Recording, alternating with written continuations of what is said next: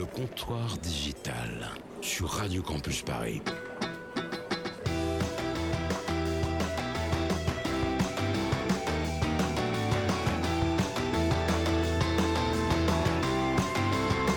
Bonsoir à toutes et à tous. Et oui, il fallait que je commence 2016 par cette introduction. Bonsoir et bonne année évidemment, chers auditeurs du comptoir digital. Euh, ça faisait longtemps. euh, les vacances sont passées par là, les fêtes et tout. Et maintenant, on est de retour pour une nouvelle année. On espère qu'elle va mieux commencer et mieux se terminer que 2015. Mais on n'en doute pas, j'espère bien. Euh, ce soir, pour commencer, pour cette première 2016 du comptoir digital, on reçoit les deux cofondateurs, deux des cofondateurs d'une application et start-up qui s'appelle Photonomie, Pierre Dulac et Arnaud Jardin. Ils, viennent- ils vont venir Bonsoir. nous parler donc de cette application. Jardin Euh, du lac, c'est marrant, non Merci Vincent. On Euh, et qui vont venir nous parler de cette application. En fait, c'est de la photo immersive. On va vous expliquer dans quelques instants ce que c'est. Mais eux, ils proposent quelque chose en plus que les autres avaient déjà tenté avant, qui fonctionne très bien. Et on vous invite dès maintenant à télécharger l'application pour la tester. Ça s'appelle Photonomie. On parlera également du CES de Las Vegas, hein, le grand salon de la high-tech euh, et euh, où les De Français ont été. euh, Non. Le Il comment a pas Céline Dion au non, non, CES? non, non, elle n'y était pas. Ça se passe à Las Vegas, mais Céline n'était pas. Et, euh, on aura également, et également, également les chroniques de Vincent et de Greg dans quelques instants. C'est sur le comptoir digital sur Radio Campus Paris et c'est tout de suite. Le comptoir digital fait trinquer les cultures numériques. 2016 commence très mal. Vous Pourquoi parlez sur le sommaire. Alors ça, ça va pas du tout. hein. Bon, on est trois aujourd'hui, on peut le faire. Ah oui, oui, c'est vrai. ouais, c'est- on est, on est, on est pas nombreux dans le studio et ça fait. Vous allez voir, ça va être plus fluide justement. Ça fait du bien. Eh bien, bonsoir chers amis du comptoir digital. Bonsoir du coup à nos deux invités, Pierre et Arnaud. Alors apparemment, Bonsoir. vous êtes de la même famille en plus, cousins. Exact. Ah oui. Absolument. On Et fait en- des affaires en famille. Et en plus, hein. on a un des frères euh, du lac qui n'est pas là ce soir, il est au ski, c'est ça? Oui, il profite. On lui fait un Voilà. big up. c'est de convenance à la radio. Soufflé pour tout ski, c'est ça voilà, c'est ça. Euh, eh bien, en tout cas, merci d'être venu euh, avec nous pour ce premier vendredi euh, pour le comptoir digital. Et euh, du coup, on va parler dans quelques instants de Photonomie, du coup, l'appli que vous avez lancée début décembre, Ouais. qui a déjà fait, euh, je crois, 15 000 téléchargements Ouais, et, euh, et donc qui fonctionne très bien et qui va continuer de fonctionner, on l'imagine, parce qu'il y a plein de projets qui sont à venir. Vous allez pouvoir nous, dans- nous en parler de certains, mais pas de tous, bien évidemment. Vous venez de faire une levée de fonds, une nouvelle mise à jour là, donc c'est plus la version bêta, c'est la version donc On est à 1.1 maintenant. 1.1 exactement. Et euh, on va commencer par contre cette émission avec les coups de cœur des chroniqueurs de cette rentrée 2016. Ah, tout, ça, tout ça pour ça, quoi. ça- eh, ça valait le coup. Bon, allez, Vincent, vas-y, embraye. Alors euh, vas-y, vas-y, vas-y. euh, ton premier coup de cœur de la rentrée, c'est quoi Vincent? Ah bah moi, c'est le brown content. Très bien. Comme en 2012, comme en 2013, comme en 2014, comme en 2015. Je pense que cette année, on va enfin faire du brain content. Et j'espère qu'il sera efficace. Pas comme en 2012, pas comme en 2013, pas comme en 2014 et pas qu'en 2015. On appelle ça un acharné, hein, euh, un optimiste aussi. Ouais, non, mais j'y crois encore. Alors le brain content, est-ce que tu peux expliquer à certains qui ne sauraient peut-être Oh pas ce que c'est, ce qu'est le brain content Tout bah, le, le brain content, en fait, personne ne sait trop ce que c'est parce que tout le monde essaie d'en faire depuis 5 ans, mais il n'y arrive toujours pas. Et en fait, c'est de créer du contenu autour de ta marque, mais pas en parlant de ta marque. Ah d'accord. C'est pas du contenu publicitaire. Voilà.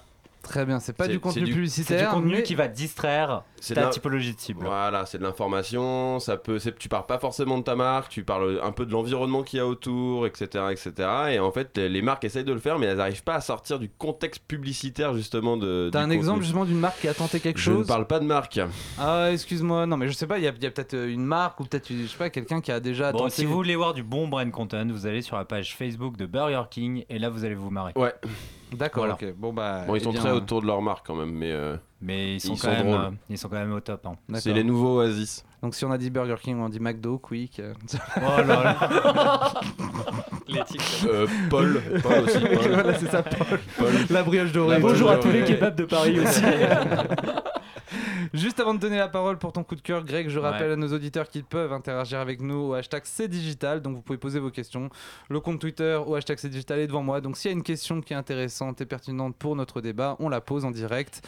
Greg, ton coup de cœur pour cette Ouais. rentrée 2016 Alors mon, mon coup de cœur, c'est euh, finalement l'écosystème euh, startup qui s'élargit de plus en plus Mhm. Et euh, des startups qui ont une vraie utilité dans la vraie vie en fait. Euh, je pense que les enjeux environnementaux, etc., sont de plus en plus traités par euh, cet écosystème. Et ça devient vraiment intéressant justement de, lier le digital avec des enjeux réels et mondiaux. Donc j'espère vraiment qu'on va pouvoir développer des startups qui vont changer cette phase du monde et pas aller vers des startups qui sont obsédées par l'intelligence artificielle et euh, par toutes ces... Transhumanisme et compagnie, oui. Voilà, Mhm. et euh, il y a des choses qui commencent à sortir qui font un peu peur en l'avenir de l'humanité. Et j'aimerais bien qu'il y ait des entrepreneurs un, un petit peu couillus qui essayent justement d'aller contre euh, ces phénomènes. Alors attends, parce que je crois que Arnaud a un peu fait la moue quand tu as dit ça. Pourquoi t'aimes pas le transhumanisme?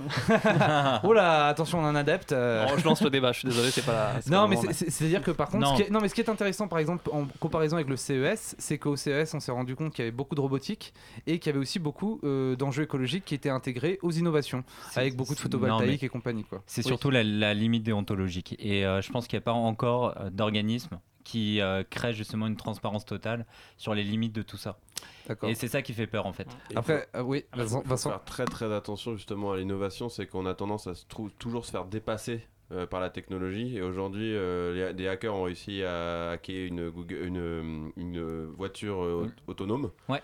Donc à la mettre dans les, le ravin, euh, on peut hacker sa maison maintenant euh, facilement. Donc en fait, il faut faire très attention et ça. vraiment avoir une vraie communication tout de suite en disant attention euh, à ce que vous achetez, vérifiez bien la sécurité, vérifiez bien tout ça. Et euh, l'intelligence artificielle, c'est encore autre chose. Bien sûr. Euh, et euh, c'est assez dangereux aussi. Après, il y a aussi des enjeux économiques, euh, de profit, etc. Je pense que la robotique rapporte beaucoup plus que euh, Oui, mais- l'écologie et compagnie. Donc, euh, intrinsèquement. Bah, voilà, c'est surtout aujourd'hui, les marchés financiers sont gérés la plupart du temps par des robots. hein. Oui. Donc, euh, Mais, mais en tout cas, il faut des organismes euh, qui créent justement de la transparence sur ces marchés Mm. et qui créent de la transparence sur une vraie déontologie euh, digitale. Quoi. Mhm. Pierre, peut-être un mot? Bah ouais, je pensais, quand tu disais ça, à, une récente initiative euh, OpenAI, euh, menée par notamment Elon Musk, et qui euh, et s'il me semble Sam Altman de, de Y Combinator. Mhm. Et dont le but, c'est ça, c'est de pouvoir in- euh, injecter de la déontologie Exactement. dans le dans Très bien. l'intelligence artificielle. Bah, en tout cas, merci en tout cas pour vos coups de cœur. Euh, N'hésitez pas si vous en avez un autre. euh, Alors, plus tard dans l'émission, on aura le coup de cœur de nos invités. Oh là là Je laisse durer le En suspense. plus, c'était en lien, c'était en lien avec ça. C'était en lien Ouais, Ah, vas-y, peut vas-y. le faire mais Ah, mais non, mais on va, on va le faire maintenant. Alors, du coup, Ah. le coup de cœur d'Arnaud. Alors ouais, euh, du coup, du coup, je fais un hold up sur l'émission. Non, non, mais- Euh, c'est non, mais en fait, c'était totalement lié. C'est que moi, mon coup de cœur, c'était Agricool. Hmm.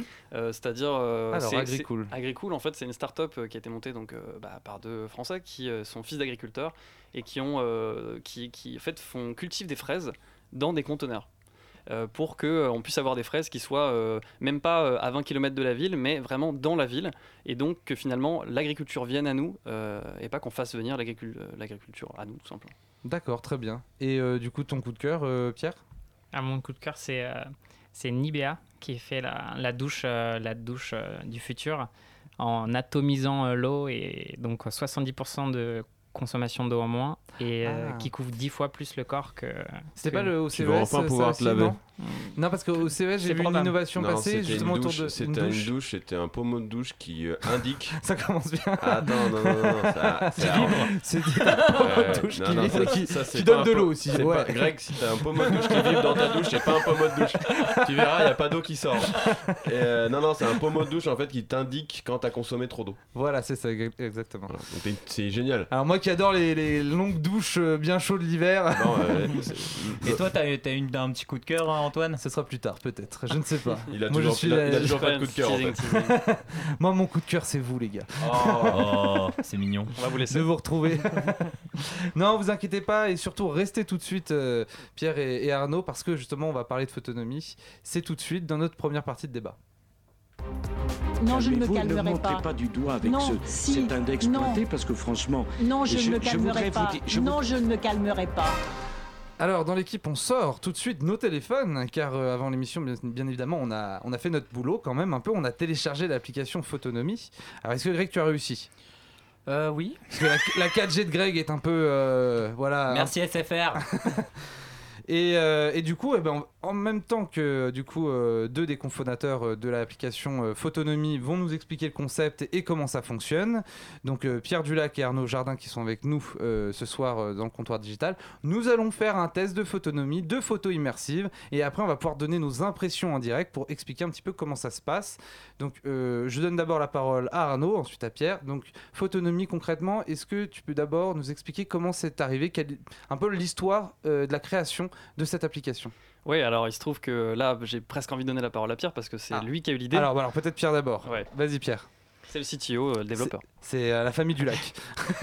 Ah, je, peux même, je peux même faire un petit lien avec euh, mon coup de cœur de tout à l'heure, parce que je parlais donc de la douche euh, connectée. En fait, c'est, euh, pas de la douche connectée, pardon, de la douche qui économise de l'eau. En fait, ils se sont inspirés d'une innovation venant de l'aérospatiale.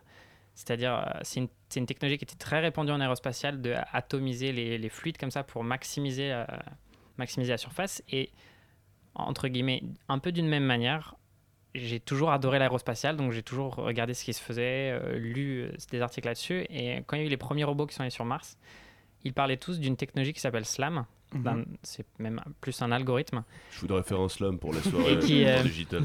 Voilà. Ah, ça, je sais pas faire malheureusement. Pas Je sais encore. plus écrire des lignes de code que, que ça. mais- Et euh, en fait, c'est ce qui permet, pour être très, très, très grossier, mais euh, c'est ce qui permet aux robots de se déplacer en fait. Ce qui permet aux robots de comprendre l'environnement et de savoir s'ils peuvent avancer ou pas, ou aller à droite ou aller à gauche.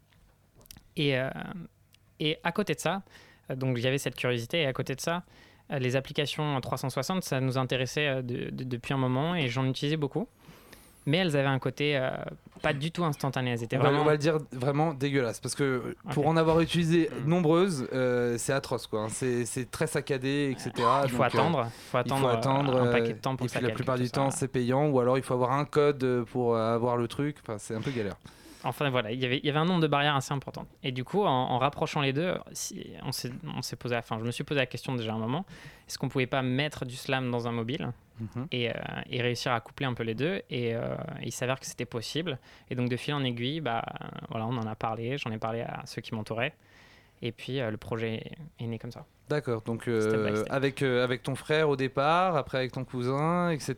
Et à la fin, vous êtes une équipe de combien? On est quatre, D'accord. Donc euh, on a ici Pierre et Arnaud. Il y a également Louis et Louis et Amandine. et Amandine. Donc euh, qui est également ici. Non. Non, Non. Ah non, on, ça, a, c'est- on a Céline qui vient de nous rejoindre. Qui est, euh, Céline, voilà, qui est avec première nous. stagiaire. C'est ça. Donc ah, vous avez ah ça y est, C'est embauche, c'est une embauche. c'est parti. vraie start-up qui exploite des stagiaires. Bravo.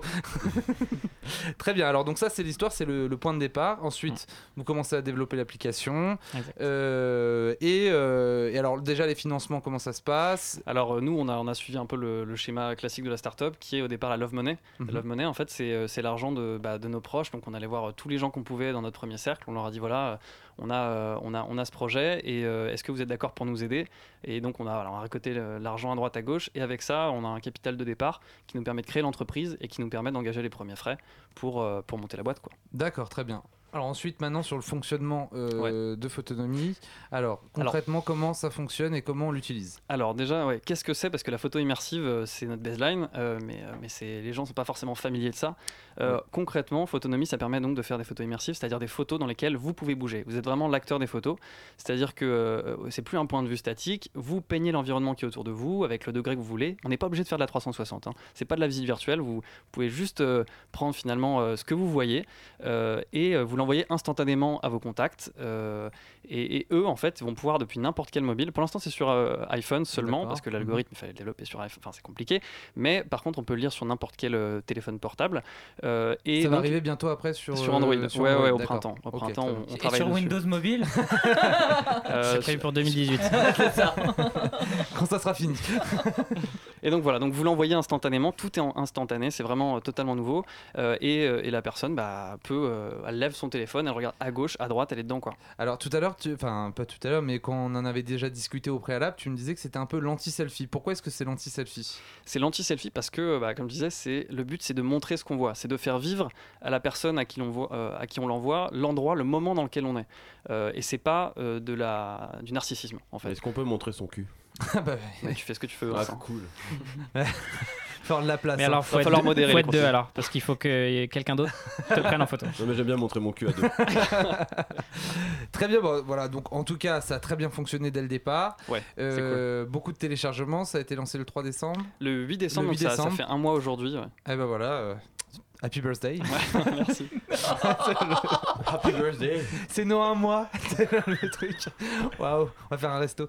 Euh, Donc, euh, dans l'équipe, euh, bon, on l'a fait là un petit peu euh, pendant que vous étiez en train de nous expliquer, mais on l'avait également fait tout à l'heure euh, chez Janou au bar du coin. On a Depuis- Depuis qu'on sait que c'est eux les invités, on teste l'application. Ben oui, bien sûr, bon, on n'arrête pas de tester. Et du coup, euh, on va pouvoir donner nos premières impressions. Euh, alors, moi qui ai essayé l'application de mon bureau, de, Où- et où on voit nul en techno. plein, euh, plein de, de- de- d'étagères. Donc concrètement, en fait, ce que, parce que beaucoup vont dire, bah, c'est une simple photo et hop, euh, voilà, ça s'arrête là.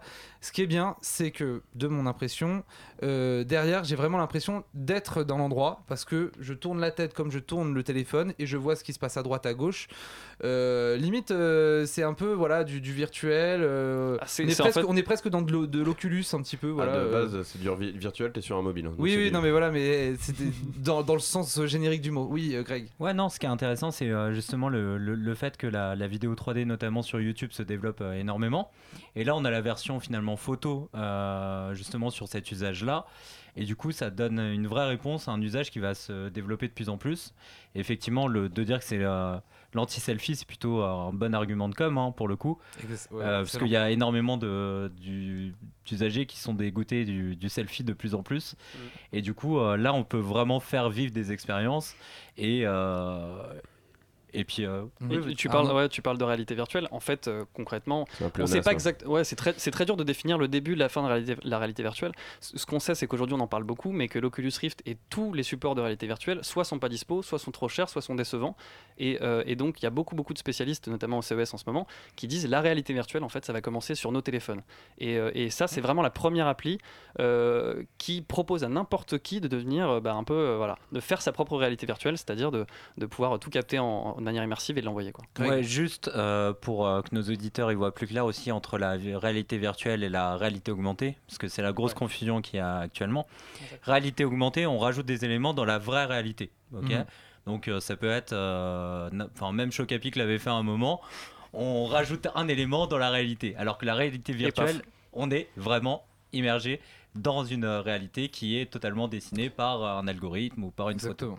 Est-ce que on peut, parce que là on peut l'envoyer à nos amis donc Ouais. euh, directement, mais est-ce qu'on peut le mettre sur les réseaux sociaux ou- Alors ouais, c'est évidemment compatible avec les réseaux sociaux parce qu'en fait, quand vous la partagez, euh, ça, ça- vous avez un lien, Photonomie, un lien court, qu'ensuite vous pouvez mettre absolument où vous voulez, donc euh, que ce soit sur votre site, euh, sur Twitter, sur Facebook, euh, voilà. Bah, du coup, pendant la pause musicale, on fera un petit truc qu'on mettra sur le compte du comptoir digital. Vous pourrez un peu vous rendre compte de à quoi ça ressemble. On n'a pas besoin d'avoir l'application pour regarder, euh, donc euh, voilà. hein, c'est- on n'a pas besoin. ça. Donc, euh, oui. Non, Greg, c'est cross-platform. Euh, non, non, juste une petite info. On peut traquer le lien ou pas? Oui, parce que finalement, euh, vraiment, il, il se comporte comme tous les liens. Donc, euh, si on utilise euh, Google UTM ou, des- ou- Ouais. ou d'autres systèmes de tracking, euh, un- même un Bitly, euh, Ouais, On peut générer un bitly avec. Bitly, et puis c'est. Ok. Très bien, bien écoutez, euh, très bien. C'était une petite mise en bouche de photonomie. J'espère que voilà, vous avez pu un petit peu visualiser à quoi ça ressemblait. Euh, télécharger l'application pour vous en faire euh, donc votre idée. Euh, Peut-être dernière question sur la concurrence. Est-ce que actuellement euh, il y a des personnes qui sont un petit peu sur euh, le même créneau que vous? Ou Là, vraiment, vous êtes un petit peu euh, Je crois qu'il y précurseur. en a une. Alors Ouais. il y en a une euh, petite, c'est Google. Ah, d'accord, oui. En, en fait, Oui, c'est vrai. Oh, c'est- Google Street View, euh, mais c'est vraiment un concept différent. C'est-à-dire Google Street View, euh, le but de Google, c'est de mapper le monde entier en 360 pour, pour qu'on puisse euh, en fait faire Google Maps où on veut. Nous, euh, notre, notre envie, c'est pas du tout de, mapper le monde entier, c'est que vous, vous puissiez envoyer des messages à des gens et leur faire vivre euh, à vos proches euh, un moment. Et ça, c'est absolument différent de Google Street View. Oui, Greg. Google, c'est la masse, et vous, vous êtes l'individualisation du moment de partage. Exactement. Waouh, c'était beau ça, Greg. Et puis surtout, vous êtes made in France, Cocorico. Et Ouh. oui. French Tech, French Tech. hein. Eh oui, oui, oui. la bouche. Bah oui, bah attention là, bientôt là, les. bah, en deuxième partie et dernière partie plutôt d'émission, on parlera de toutes les perspectives euh, que peut euh, offrir euh, euh, Photonomie, surtout de tous les bad buzz que ça va engendrer aussi, parce qu'un truc comme ça, à mon avis, ça peut être très vicieux. Oui, Arnaud. Ouais, juste sur Google pour terminer, on- en fait, on a un algorithme. Qui, le problème de Google Street View aujourd'hui, de l'app, Mhm. c'est qu'en fait, c'est long à utiliser. Il faut prendre des photos, il faut s'arrêter. Enfin, je vous invite à essayer, mais c'est vraiment fatigant. Alors que nous, c'est instantané et notre algorithme est le premier à être en temps réel. Et voilà, je voulais juste, qui là a fait un boulot de folie pendant 9 mois, donc il faut le souligner. Et oui, et, euh, sachez, et, sachez que, Pierre, tu es développeur donc, et sachez que du coup les développeurs ne sont pas tous euh, euh, avec des lunettes euh, et tout le truc comme ça. ah non, mais je vais vous le dire. Ah, on a un exemple. On a un exemple. Non, il, bon, c'est bon, ça va. Voilà. T'as raison, il a des lentilles. Ah oui, tricheur. Très bien, on va faire une pause musicale et on se retrouve juste après pour la suite du comptoir digital, première 2016. tout de suite après la pause, on aura la chronique de Greg et on parlera du coup du CES de Las Vegas ainsi que la chronique de Vincent. À tout de suite dans le comptoir digital sur Radio Campus Paris.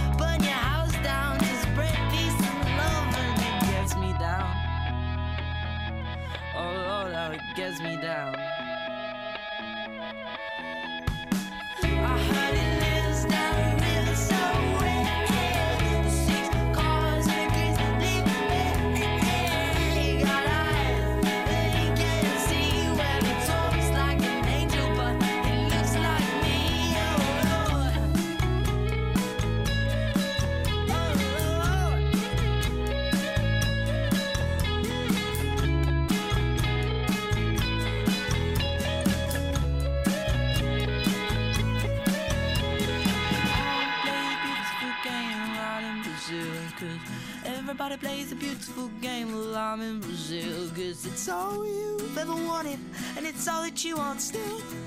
Don't you wanna play the beautiful game out in Brazil?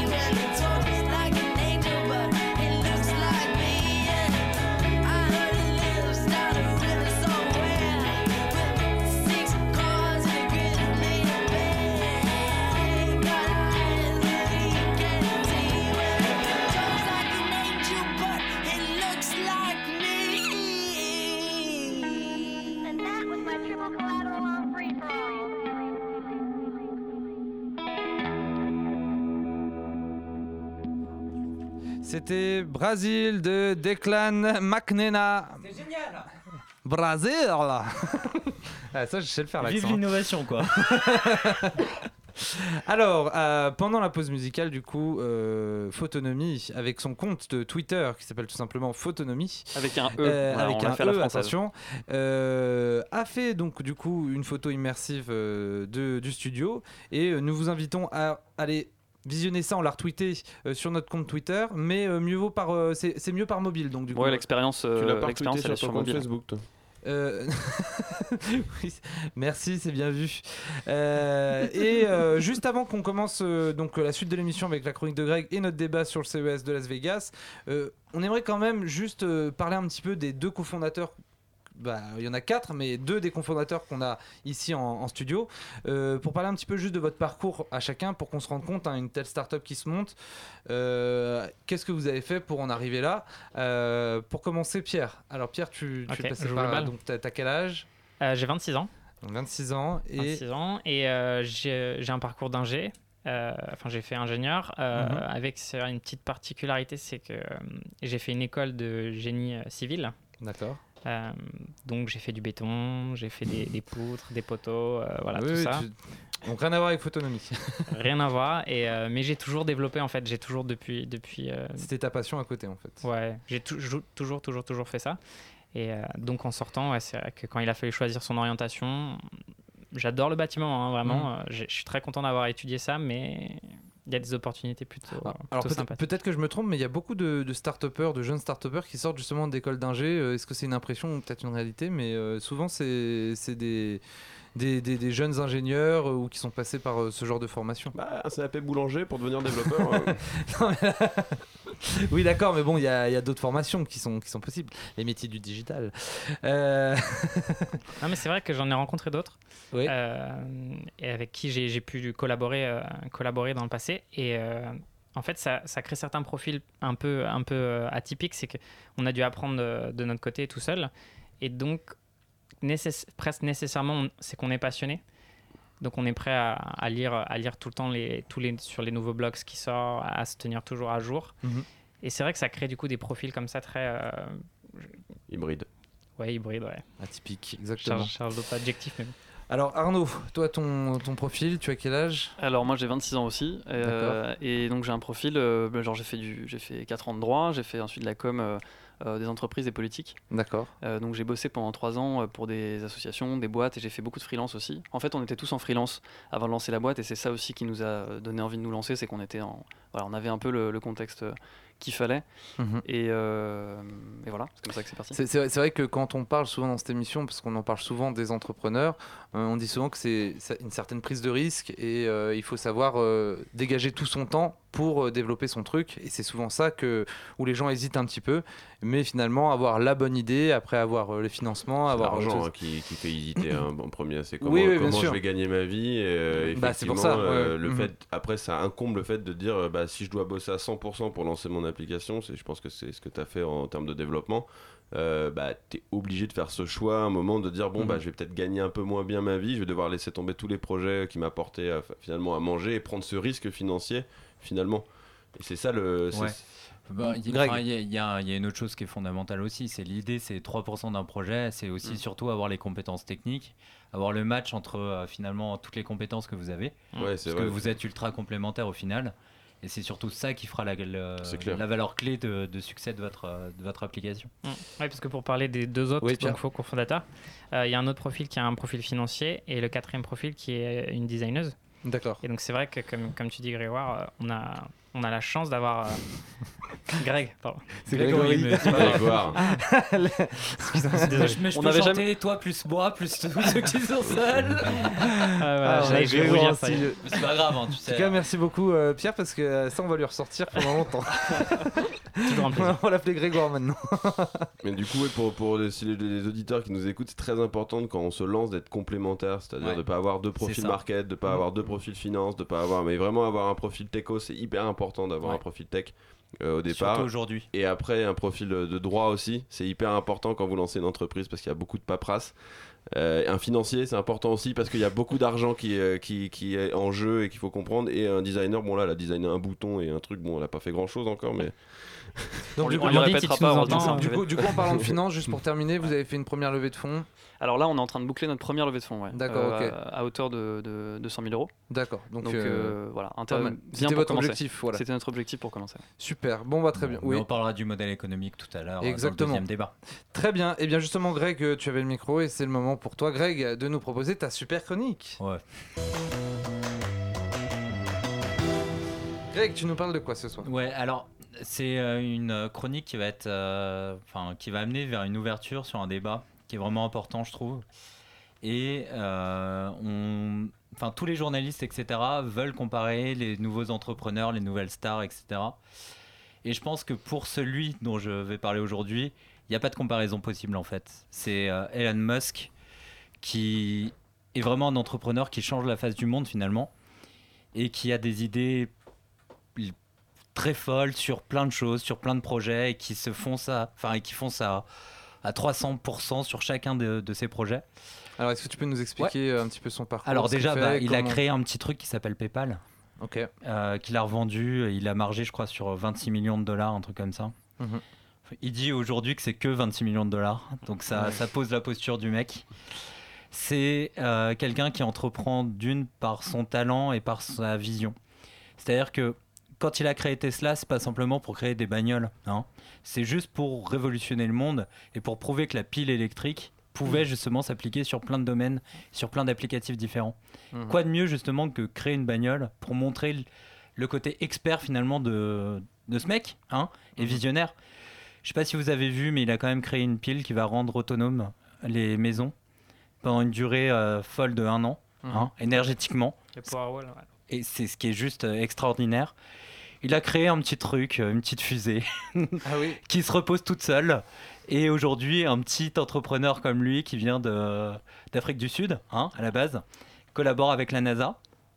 Hein La, la belle, la belle histoire l'américaine. La NASA qui se fichait un peu de lui il y a, il y a 10 ans en disant mais, euh, comme si t'allais un jour envoyer des fusées, ouais, c'est ça. Exactement. Donc c'est euh, le projet SpaceX. hein, je vous encourage tous à aller voir euh, ce qu'il réalise par rapport à ça. Et euh, bah, il, a, il y a un petit projet aussi qui s'appelle Hyperloop, qui est juste monstrueux, qui permet de, de révolutionner les moyens de transport à l'aide, encore une fois, d'énergie solaire. Donc en fait, il, essaye d'entre- enfin, il entreprend en essayant réellement de, prendre en considération les vraies thématiques actuelles. C'est-à-dire que c'est pas un entrepreneur qui va utiliser euh, des euh, technologies euh, old school, etc. Il va utiliser des technologies de pointe pour, se- pour réellement innover, pour réellement apporter sa patte sur notre monde. Donc quand j'entends qu'on essaye de le comparer à Steve Jobs, j'ai envie de dire non. Il, il, ne joue absolument pas dans la même catégorie. Ce mec est un visionnaire, ce mec est fou, mais il faut des fous en tant qu'entrepreneur. Il faut des fous qui nous guident aussi par rapport à une vision du monde. Et euh, sa vision du monde, bah, je l'aime beaucoup. Et notamment tout à l'heure, hein, tu l'as dit, euh, euh, justement sur le fait qu'il veut créer de la déontologie dans l'intelligence artificielle. Donc c'est pas simplement un, milli- un milliardaire aujourd'hui qui veut innover pour innover, il veut réellement innover dans le sens le plus louable possible. C'est-à-dire innover pour, pourquoi pas marquer vraiment le, le monde de son nom, mais ça, peu importe, on s'en fiche. L'important, c'est surtout ce qu'il crée, ce qu'il véhicule comme message et euh, ce qu'il euh, essaye justement de, de montrer par euh, toutes ces innovations. Mais il y a une question de fond justement dans tout ça. Très bien. Euh, en France, on a des difficultés finalement à trouver des vrais euh, icônes entrepreneurs. Alors effectivement, il y a Xavier Niel, etc. Qui- C'est toujours le même nom en fait. qui- Voilà, c'est ça. ouais. Mhm. et on, on polarise finalement toute l'attention vis-à-vis de deux, trois entrepreneurs qui ont réussi. Tant mieux pour eux. Mais quelque part, on n'a pas un visionnaire, on n'a pas quelqu'un qui va changer la face du monde. Et la question, c'est pourquoi Est-ce que finalement la France est un terreau fertile pour pouvoir créer ce, ce genre de choses? Il y a, il y a- il y a une chose qu'on peut relever, c'est Mhm. qu'on a beaucoup de chercheurs, on a beaucoup de têtes pensantes, mais finalement, tous ces chercheurs et ces têtes pensantes sont On a la French Tech. aspirés, aspirés par les géants et les GAFA. Ils Mhm. sont tous recrutés par Google, par euh, Apple, par Facebook. Et du coup, il n'y a plus savez ce qui d'autonomie. vous attend, euh, Photonomie. Ouais, mais il n'y a, il y a plus une, une autonomie de pensée intellectuelle qui vise à créer vraiment une différence et à créer des usages nouveaux et à révolutionner la face du monde en France.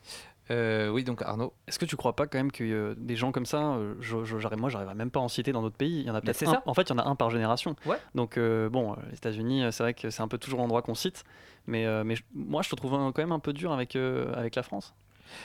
La France, la France le, le souci, euh, le souci euh, en France, c'est qu'on base la réussite sur la réussite financière et on base pas la réussite sur la réussite euh, co- commune. En fait, est-ce qu'on apporte, qu'est-ce qu'on apporte en innovation, qu'est-ce qu'on apporte, euh, est-ce qu'on change la face du monde? Non, on dit la personne a réussi, Xavier a réussi parce qu'il a gagné de l'argent, Simoncini a réussi parce qu'il a gagné de l'argent, machin a réussi parce qu'il a gagné de l'argent.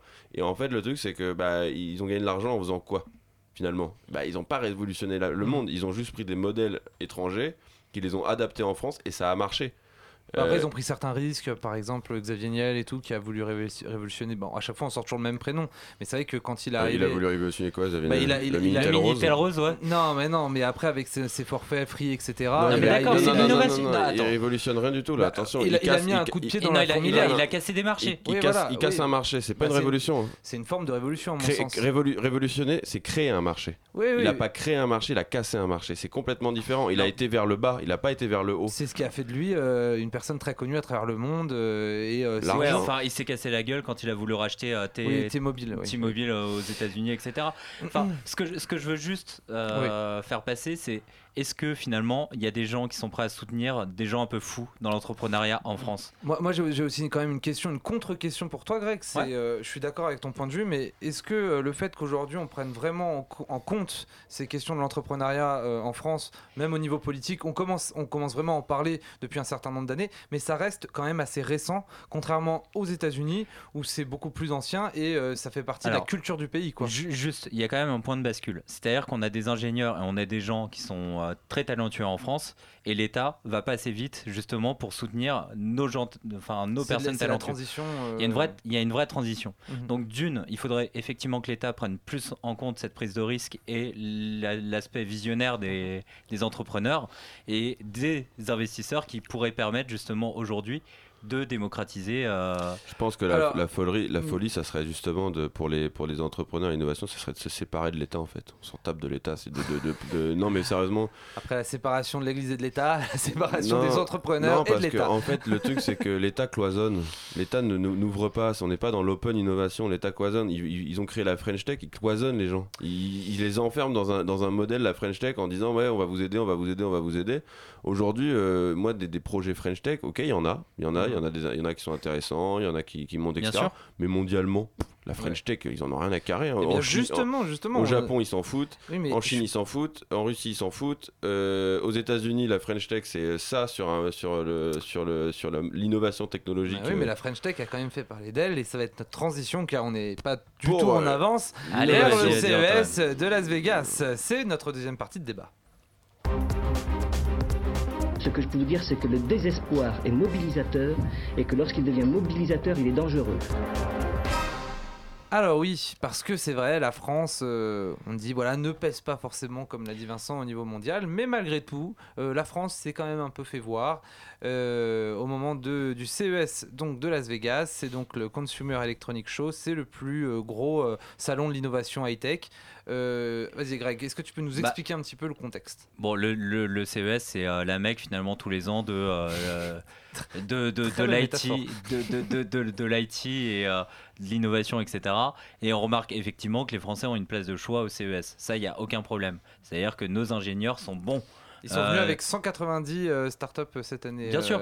Et- et c'est une vraie- la deuxième délégation après les États-Unis. Et quand même, hein, avec la bannière French Tech. Non, mais c'est une vraie fierté, sauf qu'ils mhm. sont absorbés derrière. Donc c'est bien ça, c'est la transformation qui. Mais je, je suis d'accord avec Greg là-dessus parce qu'on a, on a un exemple d'une startup dont on parlait il y a pas longtemps, enfin euh, qu'on avait un peu abordé, c'était iFit for You. Euh, donc euh, donc c'était en fait un peu le, le Glendale à la française. Donc c'était le principe de l'achat d'articles à l'unité.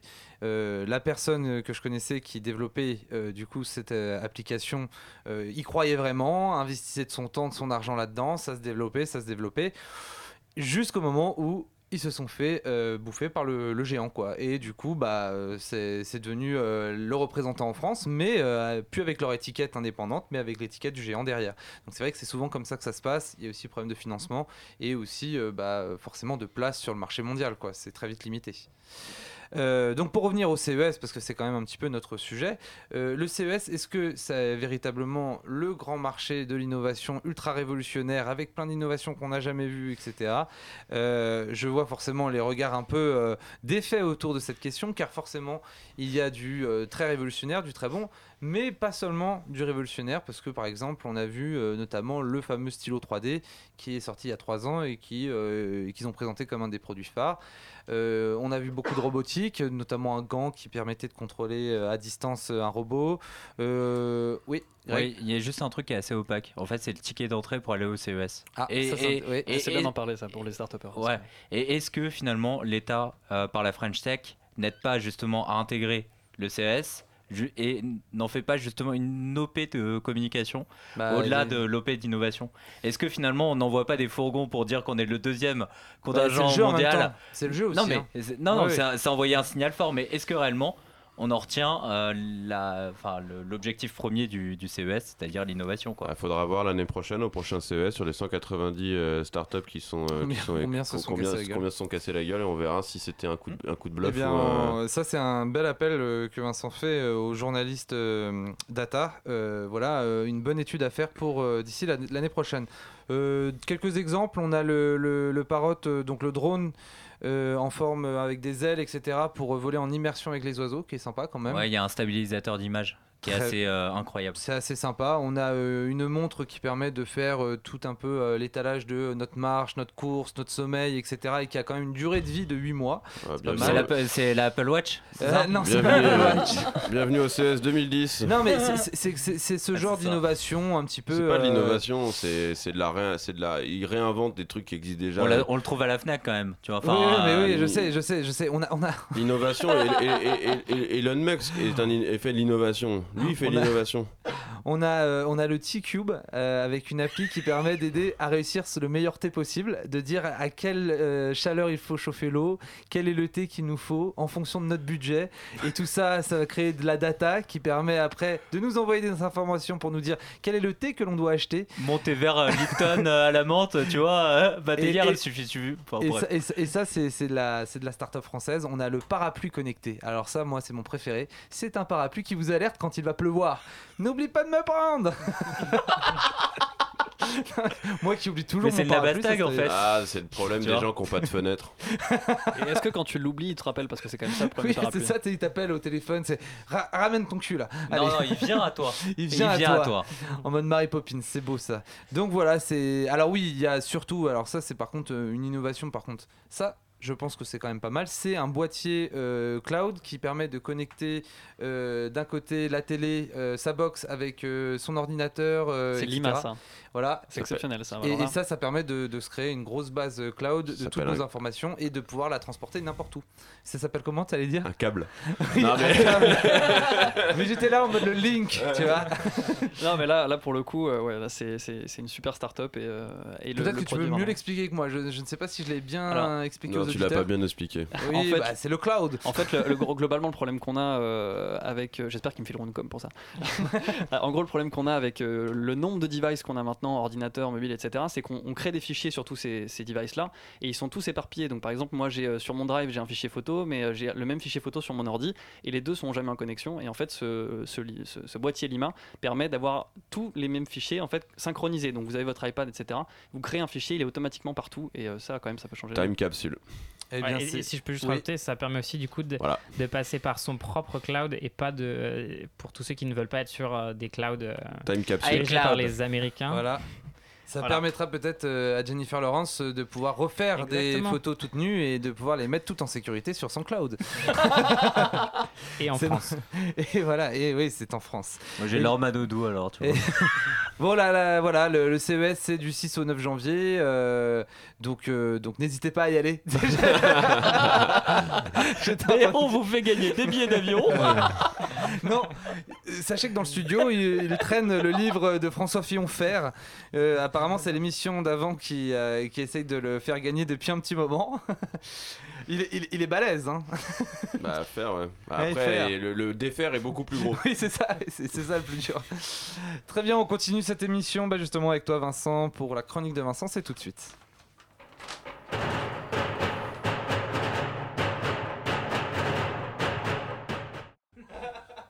Heureusement qu'on a coupé ton micro à ce moment-là.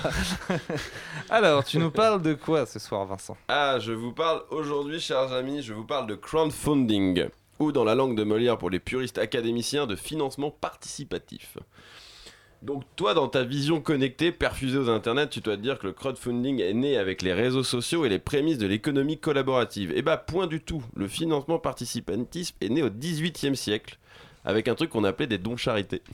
C'est con, hein? On n'y pense pas. hein Ouais. Et vous savez quoi? Il y a, il y a un... vous, vous connaissez d'ailleurs le premier gros gros projet qui a été financé par le crowdfunding? Euh, Attends, attends, je, je crois savoir. le, le gros- C'était- le premier gros projet, vraiment le truc euh, marquant quoi. C'est pas, Le c'est château pas, de Versailles? Non, non, c'est pas euh, toi plus moi de Grégoire? Non, non, non. Le premier- un, un gros projet. Bah, c'était énorme, hein J'en parle après, tu vas voir. Non, je sais pas. La statue de la liberté. Ah qui a été Bien. financée par du crowdfunding, voilà. Donc vous, vous pouvez vous la péter maintenant euh, en repas euh, pour dire, bon, il faut d'abord expliquer ce que c'est le crowdfunding à sa grand-mère et tout, ça devient compliqué, mais etc. Mais du coup, avec Internet, ça a tout bousculé. Le délire, en fait, c'est complètement démocratisé. Et donc, tu te souviens de My Major Company? Voilà, c'est ça. Ouais, ouais. Si je te dis Grégoire, Joyce Jonathan, tes oreilles se remettent Oh à là saigner, tu vois. Et bah, tu vois, c'est grâce à Grégoire que le financement participatif a fait parler de lui. C'est le premier disque qui est sorti en France entièrement financé par les internautes. Et comme il a fait un carton, le retour sur investissement n'était pas trop mal. Pour 10 euros investis, tu récupérais 220 euros. Ah ouais, c'est pas mal. Waouh C'est quand même pas. Attends, et le pire, il y, a- il y a eu Alan Théo qui a tenté ça aussi sur My Major Company. Ouais. Il a vendu 453 albums. En même Donc, temps, c'était un truc un peu de cul, hein, donc... euh, Attends, attends, attends. 453 albums, ça veut dire que pour 10 euros investis, tu récupérais 0,68 euros. Ah, c'est pas mal. T'as une grosse plus-value. Ah, mais en même temps, les cons qui ont misé là-dessus, euh, voilà quoi. hein. Alan Il Théo, quoi. y a Alan des puristes. Théo. hein. Ouais, Alan ouais, Théo. Donc en fait, il y a eu 453 financements. ouais, je, je me souviens, c'était dans la même période que Irma qui, elle, a tout déchiré. Qui a bien cartonné, mais Ouais. moins que Grégoire. Oui, quand même. Et euh, du coup, Grégoire après a refait un autre, pour info, hein, j'ai quand même bouffé toute la doc euh, de machin. Euh, Grégoire a refait un album derrière qui s'est très, très mal vendu. Et du coup, euh, il, a après, il est sorti après de My Major Company. Voilà. Et Voilà. après, il a été chez les Restos du Cœur. Et voilà. Voilà, avec Joyce Jonathan. Et, euh, et donc, du coup, le modèle depuis, depuis ce moment-là a pris beaucoup d'ampleur parce qu'il y a des, de brillants philanthropes, parce qu'il faut être philanthrope hein, pour faire ce genre de choses. hein. C'est- on fait pas ça pour l'argent, évidemment. On ne crée pas ce genre de plateforme pour l'argent. Et donc, euh, ils ont créé des My Major Company pour tout. Donc, les plus connus, vous connaissez certainement, sont Kickstarter, KissKissBankBank, Ulule ou encore Indiegogo. Sachant que dans Indiegogo, il y a Gogo, c'est important pour la suite. Et, euh, et aujourd'hui, euh, c'est 9,46 milliards de dollars en 2015 de dons euh, pour les Américains seulement, qui sont quand même vachement en avance sur ce, sur ce modèle-là. Bon, ils sont plus nombreux. Alors qu'en Europe, c'est 3,26 milliards de dons. Donc c'est pas mal quand même. hein. Ouais, c'est comme modèle économique. Et donc du coup, est-ce que je continue ma chronique ou je fais ma pause maintenant et je fais On après va, oh, écoute, on va faire une petite pause très courte parce que j'ai besoin de, de respirer tellement il fait chaud ici Ouais, et c'est ouais, une fournaise. Donc on fait une très très courte pause musicale et on se retrouve tout de suite après pour la suite du comptoir digital avec la suite de cette chronique de Vincent.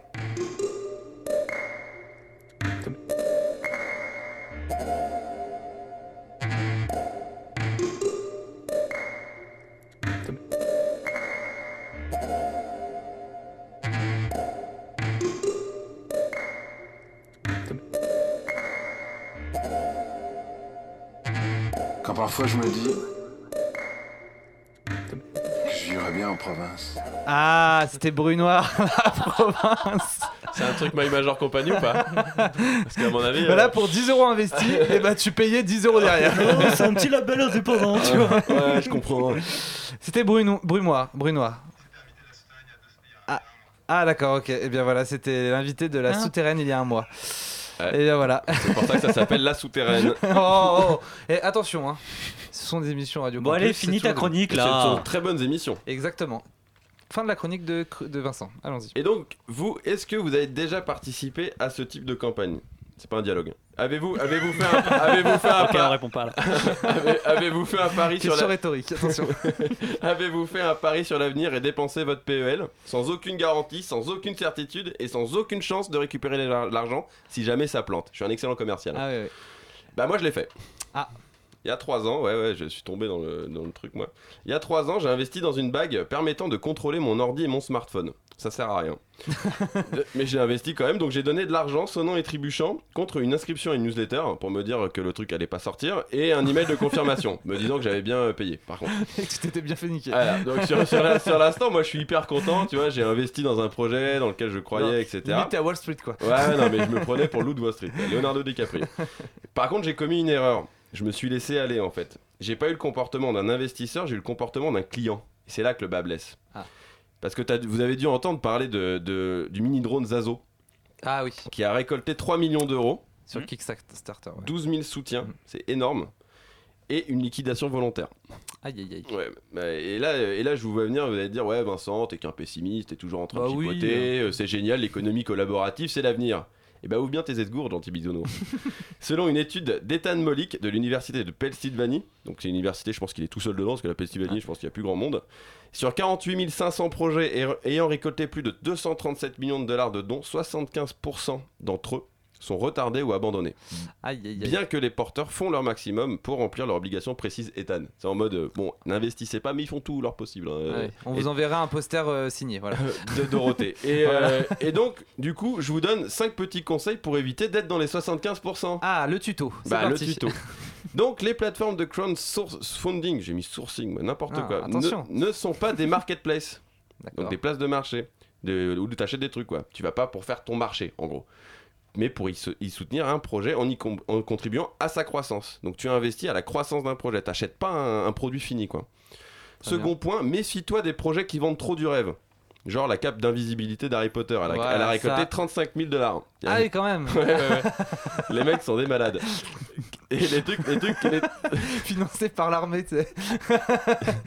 C'était un truc vert kaki là. Ouais, ouais, ouais, la cape On vous verra pas. Et bientôt, il va penser à faire la cape de Fredon. Et euh, donc, du coup, qu'ils sont pas clairs au niveau de la conception, de la chaîne de distribution, du business model. Il faut vraiment que ça- les mecs soient hyper précis, que vous compreniez bien, etc. Et surtout, quand il n'y a aucun proto ni aucune démo. Ah. Et la vidéo montrant le produit en 3D et l'interview du concepteur dans son bureau avec une plante verte, c'est de la communication, hein, c'est pas, euh, pas une démonstration. Comporte-toi comme un vrai investisseur. Vois si le business model tient la route. N'investis pas seulement parce que tu trouves le projet cool. Intègre le projet dans l'avenir et sa capacité à se réinventer. Parce qu'en général, les mecs qui arrivent avec un projet sur, euh, sur ces types-là, ils, ont- ils vendent qu'un produit. hein. Donc faut voir s'ils peuvent créer autre chose derrière. Je pense à vous, euh, Photonomie. Euh, regarde le nombre de bakers. Les bakers, c'est ceux qui investissent. Déjà sur le projet, ça te donnera une tendance. Et s'il y en a trop et que tu trouves le projet complexe à arriver, méfie-toi, il y a peut-être très peu de chances qu'il arrive à, le, le- industrialiser en fait Mhm. son, son produit. Et il se peut aussi que. que et alors, et si tu vois qu'ils ont tous donné euh, sur le premier, euh, le premier bac, c'est-à-dire le, le- le- le truc, c'est le pins avec euh, le nom Mhm. dans le site internet, bah, ça sent pas très bon en Oui, général. c'est- Ça veut dire c'est- qu'il a demandé à des potes de donner 10 balles pour essayer de faire monter son, faire monter son projet. Donc tu as un pins parlant, t'es content. Après, demande conseil aussi à tes amis, à ton entourage avant d'investir. Tu le fais bien pour acheter une télé. Pourquoi tu le ferais pas sur un investissement? Si les mecs qui ont investi sur Alan Théo, Alan Théo avaient parlé à leur psy avant d'investir, peut-être qu'on n'aurait pas eu ce putain d'album. Soutenir les porteurs de projets. voilà, pour le coup, si t'en parles à ta mère et toi, elle va dire Oh bah Ah, là, c'était Théo- pas Ah, mal. mais moi hein, j'ai moi j'ai hein. j'ai mis dessus. Soutenir les porteurs de projets par contre c'est hyper important. Alors il faut continuer mais avec prudence. Ce n'est pas parce qu'un système est nouveau et hype qu'il est parfait. Petit bisou à Uber. Ciao. Merci beaucoup Vincent pour tous ces conseils euh, que j'ai notés parce que je vais les utiliser. Parce que moi en général quand je vais sur ces plateformes je suis là mais je fais oh c'est l'air génial faut que je mette de l'argent. Mais j'ai encore jamais fait hein, attention. Euh, Quelqu'un on- a déjà fait au moins sur, moi non non non j'ai euh, j- ouais t'as déjà investi sur quoi? Ouais, mais sur des, Une bague, un une film. ah sur un film? D'accord ok ah tu peux pas le dire? C'est un peu trop Si, euh, si, osé? c'était euh, I, wish, I Wish I Was Here de, euh, de Zach Braff. d'accord Et en fait, euh, parce qu'il. c'était une reco les, euh, les investisseurs, euh, les producteurs euh, voulaient qu'il change certaines parties du scénario et donc il a demandé à la communauté de le soutenir pour. Bah, donc ça, c'était c'est- vraiment de ça, la c'est très bien. ouais, c'est c'est bien non mais voilà c'est ça soutenir, que soutenir des projets comme ça C'est pas que techno, hein, c'est aussi Ouais. culturel. et il n'y a pas que le profit qu'on recherche parfois c'est juste avoir un truc du, fan tu dis faut pas avoir l'air de client, en fait c'est vrai que c'est dur quand il y a marqué précommandé quoi. Parce qu'en fait il n'y a pas marqué investir, il y a marqué précommander, donc c'est vrai que c'est trompeur. Bah alors, pas, tout le temps, tout le temps, parce que du coup, sur les, sur les, sur les fameux euh, dons euh, que tu fais, tu as les bacs que tu dis, voilà, à partir de temps, et en fait, ils te donnent, des, euh, ils te donnent un moment, à, à partir de 100 dollars, 200 dollars, ils te donnent, commencent à te donner le produit. Par contre, au début, te, tu vois bien que tu n'as pas de produit, quoi. Tu as un poster et un. Alors, messieurs, on va en obligé d'arrêter cette partie de débat autour voilà, de l'économie collaborative. C'est quoi C'est le web de web 4.0, c'est ça euh, l'économie Oh, collaborative? tais-toi, vas-y là, semble, hein. avance là. Il y avait le web 2.0, le 3.0, le Non, c'est c'est 4.0. toujours 2.0, c'est collaboratif en fait. C'est le web de Vincent Bézard. Non, voilà. pas du tout. Déjà, c'est pas vrai. Alors, euh, on termine du coup notre émission. Il nous reste encore quelques minutes pour parler toujours de photonomie. Nos deux invités, Pierre Dulac et Arnaud Jardin, qui sont avec nous, qui sont deux des cofondateurs, des quatre cofondateurs euh, du projet. Est-ce qu'on peut parler des perspectives euh, pour photonomie? Qu'est-ce qui va se passer pour, dans l'avenir? Ouais. Oui, Greg? Et parler du modèle économique. Alors, on commence par le modèle économique très rapidement parce qu'on n'a plus, beaucoup de temps et ensuite des perspectives. Ouais, on va faire très vite. En gros, euh, le grand public, vous, quand vous téléchargez l'application, c'est gratos. Par contre, quand vous êtes une entreprise et que vous voulez que vos photos soient sur vos serveurs, que vous puissiez les stocker, les retoucher, vous payez. Voilà. Et vous euh, proposez un service, euh, une euh, peut-être euh, vous vous déplacez pour montrer comment ça fonctionne. Exactement. En fait, on- ils ont une hotline et, et on, on vient vraiment au départ faire les photos avec eux pour qu'ils aient des photos top qualité et ensuite voilà, les soutenir au fur et à mesure de l'utilisation. Est-ce que vous pouvez très, très rapidement parler peut-être par exemple de la, la vidéo un petit peu de, de pub que vous avez fait pour l'application qui est assez drôle? Ouais, en fait, en- ce qu'on s'est dit, c'est que c'était assez difficile quand on parlait de photonomie à quelqu'un. Il disait ouais, ok, je, ouais, je vois vaguement. Et- et ce qu'on a fait, c'est qu'on a voulu euh, bah, capter euh, l'impression des gens quand ils essayent pour la première fois l'application, parce que c'est ce qui avait vraiment de plus frappant pour nous quand on a commencé le projet. Et donc, euh, Pierre a développé une petite application euh, fantôme dans, dans, le- dans un iPhone, dans nos iPhones. Euh, et en fait, quand les gens regardaient une visualisation de photonomie, euh, il y avait euh, la caméra faciale de l'iPhone qui se déclenchait. Donc les gens ne savaient pas qu'ils étaient filmés, mais ils étaient filmés. Et donc on voyait leur réaction. Et effectivement, euh, bah, c'était euh, globalement des waouh quoi. Ne pas l'utiliser aux toilettes quoi. Pas l'utiliser. On était là en général, donc non. Clairement, on leur demandait après s'ils étaient d'accord. hein. Et après, on leur disait Vous êtes d'accord? Ah ouais, ok, bon, très bien. Il faut, faut signer un papier aussi, hein, parce qu'en général ils sont d'accord. Et... J'ai- j'ai d'ailleurs j'ai fait la- une bonne tête. J'ai été assez impressionné par le par l'algorithme. C'est vraiment très très bien fait le- la façon dont, dont c'est fait. Ah bien, C'est- Vincent vient enfin de parler de l'application. Waouh Non mais surtout que Merci, Vincent a fait Vincent. un compliment sur une Ouais, application c'est ça. et alors là je peux vous assurer c'est champagne. Je hein, crois parce qu'il faut que- finir là-dessus. hein, À chaque, euh. fois, à chaque fois qu'on reçoit des, des entrepreneurs et tout, je suis là, je fais Bon, il y a Vincent, tu viens? Ah oui, d'accord, tu viens. il faut encore les déglinguer. Euh, non, là, euh, je pensais les déglinguer. En fait, euh, j'ai exactement eu la même chose. Tu me, comme Ouais. tu me, comme- quand tu m'en as parlé du projet, j'ai dit ouais, bon, encore une app de photos à la con. euh, on va mettre des filtres et des trucs comme ça, tu vois. Et, euh, et en fait, bah, euh, finalement, non, parce que je l'ai testé et je trouve vraiment, euh, vraiment ça impressionnant. Ouais. Très bien. Peut-être un dernier mot sur euh, les mois à venir, parce qu'on va pas dire des années à venir, mais plutôt les mois, euh, vu que vous venez juste de vous lancer.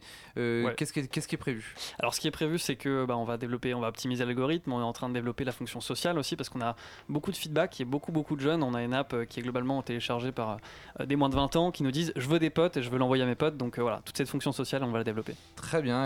Est-ce que vous pensez à le mettre sur. Product Hunt bientôt? On y est. Ouais. Ouais. Ça y est? C'est là où je vous ai vu en fait.